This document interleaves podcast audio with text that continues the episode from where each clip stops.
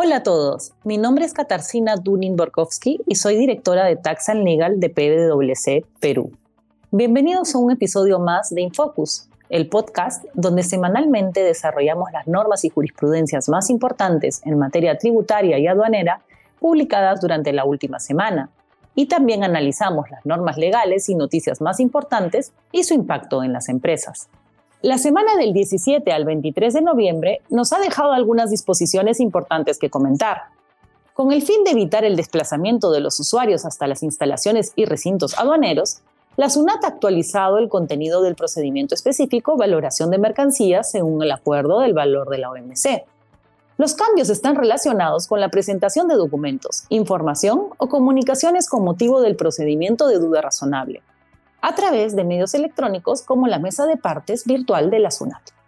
Como saben, el procedimiento de duda razonable se da cuando SUNAT tiene objeciones al valor en aduana de las mercancías importadas, consignado por el usuario en el despacho. Las modificaciones más relevantes recalcan lo siguiente. El plazo para que el importador sustente el valor declarado es de cinco días hábiles, contados desde el día siguiente de la notificación de la duda razonable, que la importación para el consumo se verifica con el depósito en el buzón electrónico del despachador o a partir del día siguiente de la aceptación de la garantía.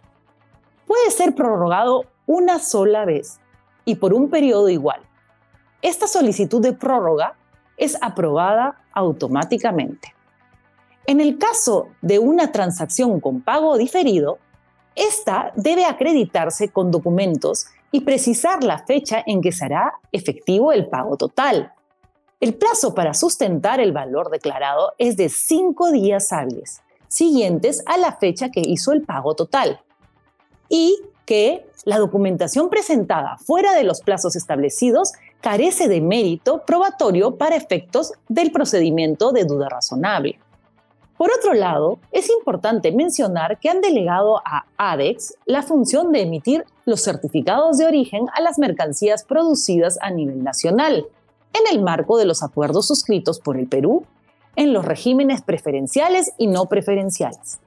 Recordar que también es posible emitir estos certificados directamente desde la página web del contribuyente, siempre y cuando haya seguido el procedimiento para ser exportador autorizado.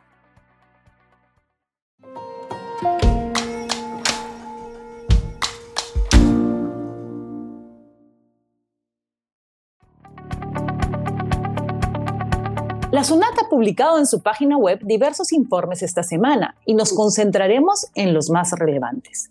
El primer informe señala que la apelación contra una resolución de cumplimiento únicamente se puede discutir si la Administración Tributaria ha observado lo dispuesto por el Tribunal Fiscal en la resolución en materia de cumplimiento sin que proceda la emisión de un nuevo pronunciamiento sobre lo ya decidido.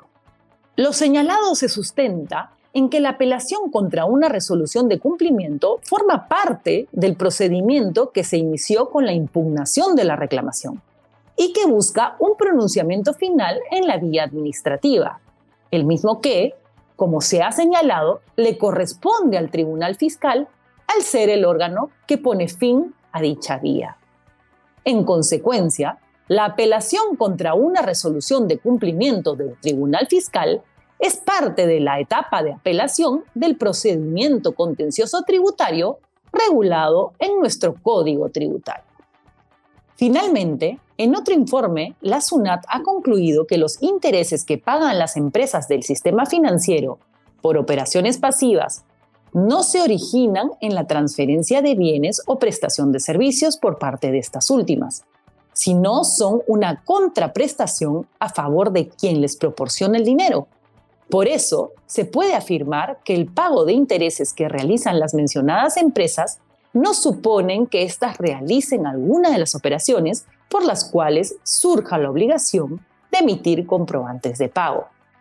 Por ello, SUNAT concluye que no corresponde que las empresas del sistema financiero emitan comprobantes por los intereses pagados en operaciones pasivas, entre las que se encuentran los intereses pagados en bonos emitidos en mercados locales o del extranjero.